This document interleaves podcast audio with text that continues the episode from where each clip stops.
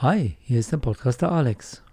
In der heutigen Episode geht es um ein eigentlich banales und trockenes Thema, nämlich die Bankvollmacht.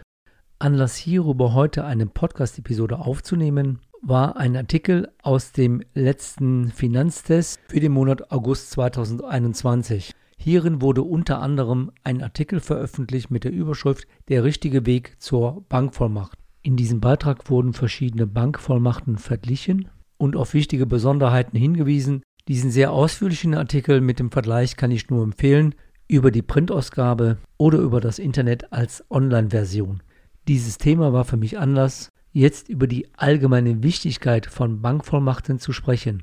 Wenn du dir deine Konten bei deiner Bank oder Sparkasse vor Ort anschaust oder bei den Online-Banken im In- und Ausland oder bei einer reinen Trading-Bank, wäre die erste wichtige Frage, die du dir stellen solltest, hast du eine Person deines Vertrauens bevollmächtigt, über das Konto verfügen zu können, wenn dir etwas passieren sollte?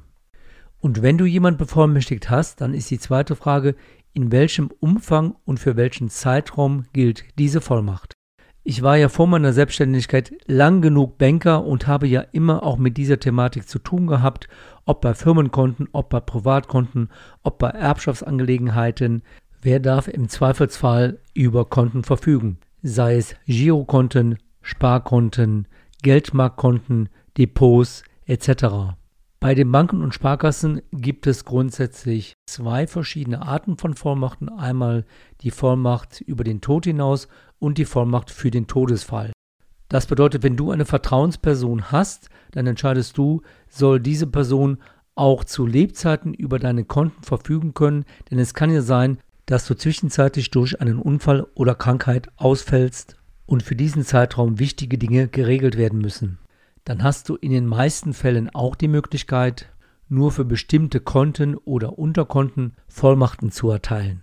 Allerdings kann es bei den Online-Banken etwas schwieriger sein, dass du beispielsweise nur eine generelle Vollmacht erteilen kannst oder sogar gar keine Vollmacht. Deshalb ist gerade bei reinen Online-Banken zu empfehlen, welche Art der Vollmacht ist hier möglich? Ist die Möglichkeit gegeben, eine Untervollmacht zu erteilen oder kann man zum Beispiel nur eine Globalvollmacht erteilen?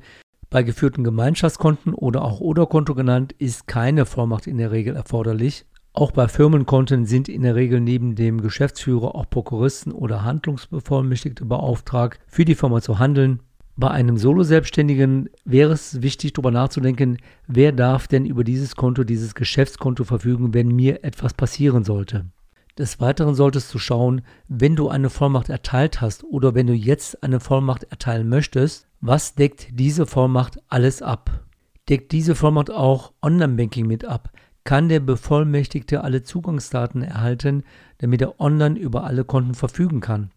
Ein weiterer wichtiger Punkt, was ist mit Schließfächern, die du bei der Bank unterhältst? Denn hier gilt oftmals nicht die normale Bankvollmacht, hier muss in der Regel eine separate Vollmacht erteilt werden. Es gibt noch drei wichtige Punkte, die ich hier erwähnen möchte. Der erste Punkt, wenn die Bank den Sitz im Ausland hat, kann es andere Regelungen geben. Hierüber solltest du dich unbedingt informieren. Der zweite Punkt ist, wenn ein Kontoinhaber verstirbt und es gibt keine Bevollmächtigte nach dem Tod hinaus, dann muss der Erbe sich erst legitimieren, bevor überhaupt etwas über dieses Konto weiter abgewickelt werden kann. Der dritte Punkt betrifft die vor dem Notar beurkundete Vorsorgevollmacht. Hierin wird geregelt, wer für mich handeln darf, wenn ich selbst nicht mehr entscheiden kann. Dennoch gab es in der Vergangenheit Banken, die diese notarielle Vorsorgevollmacht nicht akzeptiert haben. Unabhängig von der Rechtsgrundlage, ob eine Bank sich hiermit schadensersatzpflichtig machen würde, führt dies zu Verzögerungen für die weiteren Abwicklungen.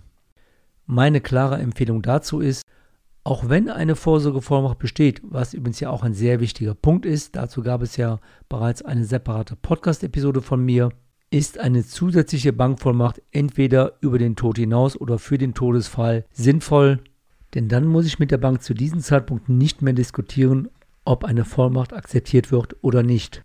Als Resümee kann ich dir nur empfehlen, schau dir alle deine Bankkonten an, ob du hier eine Person deines Vertrauens bevollmächtigt hast oder sollte dies nicht der Fall sein, du prüfst, bei welchen Konten eine Bevollmächtigung wichtig ist. Und dann wäre noch der Umfang der Vollmacht wichtig.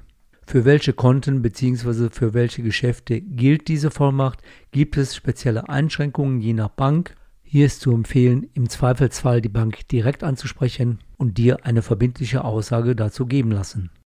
Jetzt sind wir schon am Schluss dieser Kompakt-Episode zu dem Thema Wie wichtig ist eine Bankvollmacht angekommen. Ich hoffe, ich konnte dich jetzt motivieren, dich mit diesem wichtigen Thema zu befassen. Ich wünsche dir eine gute Zeit, bleib gesund, bis zum nächsten Mal, sagt dein Podcaster und Blogger Alexander Katz.